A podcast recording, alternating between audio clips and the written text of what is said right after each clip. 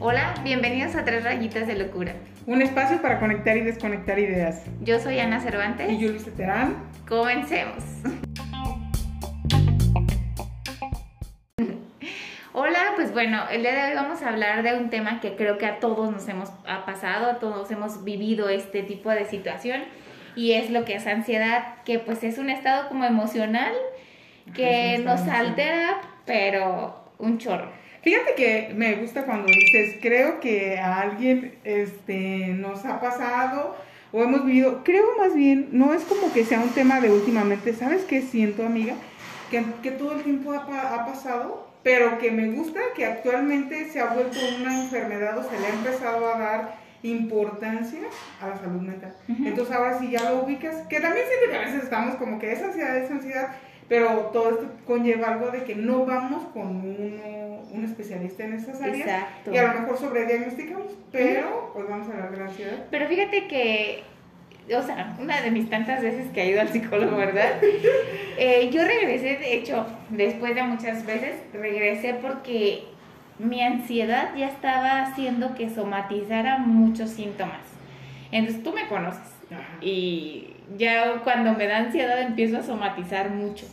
Entonces esa vez como que me sentía súper ansiosa y todo y como que dije, ay, como que esto no está bien. Una porque ya la ansiedad ya no te deja descansar, ya no duermes adecuadamente, o sea, los malestares son cañones y ya no sabes ni por qué. Entonces yo empecé como con dolores de, del cuello, no descansaba y esto y aquello y como que era tanto mi ansiedad que dije, no, ya no puedo, o sea, tengo que ir al psicólogo, ¿no? Y a la persona a la que le comenté, voy a ir al psicólogo porque tengo ansiedad, fue de, nada, tú no tienes nada, o sea, relájate, o sea... Esto es nada más un... Ponte a hacer algo. Voy a hago ejercicio, o sea, no es de que... Te dicen esa parte de, ponte a hacer algo, tu mente está desocupada, cosas así. O sea, en realidad te lo dice gente que nunca te pregunta, tú sabes, bueno, hay médicos que dicen, este, ponte a hacer 30 minutos de ejercicio o cosas así, pero nunca preguntas, nunca preguntan, no me refiero a ti, nunca preguntan, este... Oh. Pedra. Nunca preguntan, este, ¿haces ejercicio? Eh, ¿Cómo ocupas tu mente? ¿Cómo te distraes? O algo así, ¿no? Fui con un médico hace tiempo y me dice, este, haz 30 minutos de ejercicio no sé qué. Y yo de, mm". O sea, nadie nunca me preguntaste qué hago de ejercicio, güey, no hago media hora, o sea, hago una hora. Oye, y retrocediendo un poco, ¿hace cuánto tiempo? Más bien, ¿cuándo tú te diste cuenta que era ansiedad? Antes no sabías. Porque yo puedo decirte que cuando yo descubrí que era ansiedad, para empezar me costó, a pesar de todo lo que sé, o que para mí debería de ser más común, digámoslo, eh, para mí me costó mucho trabajo aceptar que tenía ansiedad y obviamente todos sabemos que la ansiedad y la depresión van de la mano. Exacto. Entonces yo no podía creer que, que yo tuviera eso, ¿sí me entiendes? Para empezar, o sea, porque yo te voy a ser honesto, o sea, he vivido a lo largo de mis 30 años con ansiedad. ¿Sí? Porque forma parte de mi entorno y hace poco te dije algo que me dijiste, me gustó leerlo, de ya he abrazado esa parte de mí, Ajá. porque ya lo he trabajado, pero cuando a mí me diagnostican con ansiedad y con depresión, de pronto fue así como yo ya lo sabía, pero no lo quería, no aceptar. Y entonces en ese momento, que fue en el 2000, yo tratada estoy bien, o sea, de que ya haya mantenido un tratamiento y que yo he aceptado mi, mi, mi, ansiedad. mi ansiedad como tal, a partir del 2017, cuando ah. renuncié a mi último empleo, que fue cuando me apagué. O sea, y todo el mundo era y todo es así tan común que te digan, es que ¿por qué te puedes sentir así si lo tienes todo? Y en realidad sí es cierto, o sea, tengo muchas cosas, pero eso no implica que no pueda sentirme así. Hay ciertas cosas que no puedes tú sola, vaya, y que tienes que también aceptarlo y aprender a cómo tratarlo. Yo, probablemente 2016, fue cuando dije, esto es ansiedad. O sea, era como ya muy, o sea, porque puede haber episodios de ansiedad que todos los hemos pasado, pero ya cuando tal eres una persona que vive con ansiedad, la ansiedad no dura poco, o sea, dura algo de tiempo y ya limita tu día a día. Entonces ya todo el tiempo andas así, todo el tiempo somatizas, todo el tiempo, por ejemplo, me pasó una vez en el, y veníamos de un viaje y tú sabes que a mí me encanta puntualidad. Entonces, todo eso, ¿no? Y que ya no podía, era tanto mi perfeccionismo que ya lo tratamos en otro podcast, pero que yo sentía que toda la gente hacía malas cosas y no salía como tenía que salir, ¿no? Entonces eh, nos citaron para la salida en ese camioncito a tal hora, no salieron y yo estaba arriba del camión y empecé a sentir una ansiedad cañona de que ya me quiero bajar y quiero correr. Pero horrible, o sea, horrible. Pero ese fue tu primer episodio. No, no, no. Mi primer episodio a, eso iba, de que, o sea, tú te diste cuenta y, o ya te diagnosticaron con, en el 2016, pero previo, ¿no te pasó? Porque a mí me pasó que en el 2017 que decidí decir, ok, sí, y ya me dijeron, ok, vas a ir con el médico, vas a estar con el psicólogo y obviamente sabes que el psicólogo fum, desmenuzan un montón de actividades que hay que realizar, pero primero pues toda la terapia, ¿no? A mí me generaba un poco de conflicto porque todo lo que me decían yo, yo lo sabía, ¿sí me entiendes? Porque esa forma parte de mi ansiedad. Si a mí algo me obsesiona, entonces lo leo, lo estudio, lo leo, lo estudio, lo aprendo y lo aprendo y lo aprendo. Entonces ya cuando me diagnosticaron, ya me doy cuenta, digo, y es una ansiedad. Ajá. Y es una ansiedad. Y por eso era mi personalidad de que estaba en primaria, amiga. O sea, yo, ¿sabes que yo creo que o sea, ya diagnosticada 2016. Ajá, pero sin diagnosticar probablemente desde universidad, probablemente desde antes, no creo, no lo identifico. O sea, me he puesto a pensar y como que no era tanto. Siento que esta fue a partir de prepa, universidad más o menos. ¿Sabes cómo yo lo empecé a identificar? No me gustan los lugares con mucha gente, aunque sea un lugar abierto, que es como algo así no estoy segura, pero es esa parte, aunque tú vayas, por ejemplo, vemos un festival o el Día de las Madres, el eso de ver mucha gente a mi alrededor y que la gente hiciera así como bailables, no podía. Y mi mamá era fanática de que yo participara en todos esos, amigas. Entonces yo no sabía, porque he estado educada a decir siempre sí. Ajá. Y, pero entonces yo no quería. O sea, una de las principales cosas por las que no me quiero casar es porque no me gusta ser el centro de atención de nada. Y me Pero apanica, te puedes casar sin hacer fiesta. Me apanica el decir, este, que pasen los novios a bailar. Y yo me acuerdo, tengo en mi mente como que una de mis vecinas tuvo unos 15 años e hicieron una fiesta ahí afuera de la calle y yo vivía ahí, pero mi mamá es como de que no, ¿sí me entiendes? y, y, yo agradecí esa parte de no nos dejes salir, no nos dejes involucrar, porque me ingento. Para mí eso era, y yo lo vivía desde primaria. Sí, claro. Los honores me caían gordos. no, yo creo que yo empecé con, una, mi perfeccionismo y otra, el somatizar cosas que no tenía y el, por ejemplo, la preocupación excesiva por el futuro. Ah, esa de Leslie. Híjole, esa es una de las que yo ya estaba, este, así, o sea, literal exagerando qué iba a pasar, qué iba cuando iba a tener hijos, qué iba a hacer. O sea, de cómo le voy a hacer cuando me case para estas actividades, güey. Dije, quién sabe si va a pasar o no, o sea, ¿para qué te adelantas? Entonces, como Pero esa es la, la, mecánica de una mente sí, claro. Una es esa parte de, imaginas mil escenarios de cosas que a lo mejor no están pasando. Ajá. Otra es que eh, traes situaciones del pasado hacia, hacia, las vuelves a revivir y revivir. y revivir. situaciones. O sea, esa es una cosa, eso sí me pasa. Yo nunca he somatizado, porque nunca me duele algo, nunca así. Ni tampoco Pero porque tienes un umbral muy alto, güey. Pues sí, pero también, por ejemplo, así de que, pero sí tengo una preocupación excesiva, o sea, yo soy muy cuidadosa, por ejemplo, cuando, no sé, para inyectar a alguien, para ah, cosas, yo es así. Porque yo sí tengo esa parte de una preocupación, de imaginarme mil escenarios, amiga. Es, ese es otro, por ejemplo, llevamos el de el de repetir situaciones del pasado. Pensar mucho en el futuro y el sobrepensar. ah, no, y ese sí es mi pan de cada día. Evitar asistir a ciertos lugares también es parte de, algo de ansiedad. Y yo quiero que sepas que te voy a confesar en este episodio que la primera vez que tú y Fer me invitaron a comer alitas, no quise ir porque íbamos a ir y después les dije, ¿a dónde iríamos? Y me dijeron a galerías. Entonces yo no me sentía tan cómodo con ustedes a pesar de que teníamos una convivencia bien, pero no éramos amigas en aquel entonces. Pero sabíamos que teníamos un buen clic. Y esa vez yo estaba nada a decirte que sí, pero solo me acuerdo que me apaniqué, o sea, me apaniqué porque me pasa. Sí, y, te, y, te dije, no, es que tengo un compromiso, muchas gracias. Me sí, creo que me dijiste, es que mis hermanos saben que me van a llamar para Algo, te dije, ajá. ajá, de que un, un compromiso, digamos. Pero fue porque yo me apaniqué y dije, "Mm, vamos a ir a un lugar donde normalmente hay mucha gente, porque aquel entonces no era pandemia.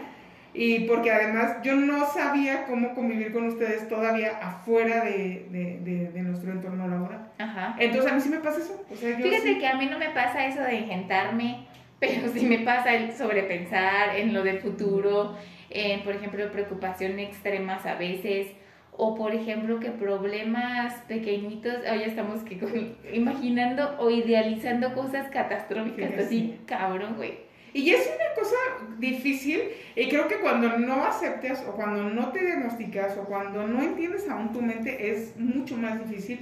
Y la realidad es que ya cuando una vez aceptas esa parte y entiendes que, que existe y que es una enfermedad como tal Exacto. y que es una, una bomba de emociones que tienes al mismo tiempo y que no eres la única, este, e- eso te hace sentir mejor y empiezas a creer esa parte de ti. Porque es lo que yo te dije, o sea, el ser toda la cantidad de, de, de sobrepensar y, y así, de no actuar si no he pensado mil veces, mil, y que quieres que todo escenarios. salga bien. y, y tratar de que todo salga bien, que a veces me frustraba mucho, el decir, no, ahora no salió y me frustraba, ahora ya no me frustra. Sí. Y bueno, hay otra opción, vamos a hacerla, ¿por qué? Porque yo ya pensé 100, 100 escenarios, entonces no, no jalo el primero, va a jalar el segundo y así va a ir. Entonces he aprendido a querer mi ansiedad porque ahora estoy agradecida con ella. Sí, es como te. Fíjate que también hay ciertos beneficios y no nada más lo digo yo, estuve leyendo. y hay alguna ley que te dice que pues entre más ansiedad, más eficacia a veces tienes. Entonces porque siempre tu sistema pues está pero activo, Y nos ha cañón. pasado, ¿te, te has fijado que a veces Sí. cuando nos comparamos o vemos de que, ¿qué hace todo el día X persona en el trabajo? Y dices, no manches, yo a veces de los 14 que tenía citados, vi, solamente llegaron 10 y me aburrí. O Oye, me puse a ¿y hacer otra cosa. poquitos? Ajá. O me pongo a rellenar otras cosas o así. O cuando llegamos y que traemos ansiedad, el- la tarde te alcanza para un chingo de cosas. Entonces como que hice esto, hice aquello. ¿Te acuerdas que una vez, eh, o sea, dentro de nuestros audios, este, ya corté el pasto, ya limpié, ya no sé qué, yo de, ¿cómo nos alcanzó? O sea, ya hay Pero días, fue un cuando, sí. sí, y hay días que a lo mejor no haces nada, porque también está permitido, y dices, pues no hice nada, y te sientes como de repente mal, pero después digo, güey, pues también te mereces esos días de Yo descanso. ya no me siento mal. Antes sí me pesaba No, a mí yo tampoco no, pero porque he sabido trabajar todo ese Ajá. tipo de cosas. Porque, por ejemplo, el viernes pasado me paralizó la ansiedad. Te dije, vine. Y te Así, yo también tenía y te, dije, y te traje unos cacahuates y yo quería unos para mí. O sea, empecé a abrirlos. Y te dije, es que en realidad tengo mucha ansiedad. O sea, Y yo ya había tragado dos chocolates y no sé qué tanto me un dijiste. chorro de cosas. Entonces yo llegué, a mi familia y llega mi hermana y estuvimos ahí un buen rato platicando y yo sentía un montón de pesadez por, por el trabajo que tengo ahorita y entonces fue así como de, tenía que irme al spinning, yo tenía que cambiarme y todo y dije, no voy a ir. Y todo el mundo es así, ¿cómo no vas a? No, Y- me permití no y dije, Sí, no, y es válido. Sí. Pero, por ejemplo, o sea, yo la verdad acepto, si yo no hubiera ido al psicólogo, si no hubiera leído los tantos libros que he leído para en cuestión de, de ayuda, de autoayuda, yo no sería la persona que soy ahora. No. O sea, y tampoco sabría cómo sobrellevar mi ansiedad y cómo también ponerle sus límites a esa ansiedad que a veces me ataca. Porque, ajá, es lo que te decía, porque tenemos recaídas, pero ya sabes decir, tú ya sabes qué te funciona para frenar eso. Exacto. Y no es como la primera vez que, que fue como, a mí sí me paralizó, o sea, sí te platico, o sea, a mí me paralizó completamente del, de ahora sí terminar en, en el psicólogo, pero ya paralizado. Sí, a mí, a mí- Y ahorita ya no. no A mí creo que lo que pasó fue somaticé des- demasiado. O sea, demasiado somaticé. Sentía hasta toques en el corazón, sentía que ya no dormía. O sea, era de que una almohada, la otra, y ninguna me hacía descansar hasta que, o sea, güey, sentía que todo el tiempo traía algo aquí cargado en el- los hombros hasta que dije, basta. Creo que esto no está bien, voy a ir al psicólogo. Fui y me hizo pues la encuesta que por lo regular hacen y así de, tienes ansiedad. Y ya lo sabía, pero quería que me diagnosticara para que me ayudara pues a, a tratarlo. tratamiento. Exacto. Entonces después de mil dinámicas y mil ejercicios que te ponen, pues hoy te puedo decir pues ya, es parte de mi vida y también he trabajado en eso y ahora sé cómo ponerle límites a eso. Y esto es lo que es padre, porque en realidad la ansiedad se puede sobrellevar. No, Ujú. Yo no he conocido al menos uno que ya me curé como tal, pero sí, no manches. sí es como toda enfermedad. Ajá. Creo que no es curable, pero es vives- tratable y ajá, controlable. y vives con ella. Y es como eso, o sea, ya no hay algo que te, em, te paralice tanto, o sea, solamente hoy trae un poco de ansiedad, Sí. ya sabes lo que te funciona, lo haces y bye. Ajá, Y exacto. Y también somos como un poco más flexibles en muchas cosas, en muchos cambios. Porque como tú dices anteriormente, a lo mejor solamente tenía un plan y ese plan tenía que salir. Hoy en día sé que puede haber plan B o plan C.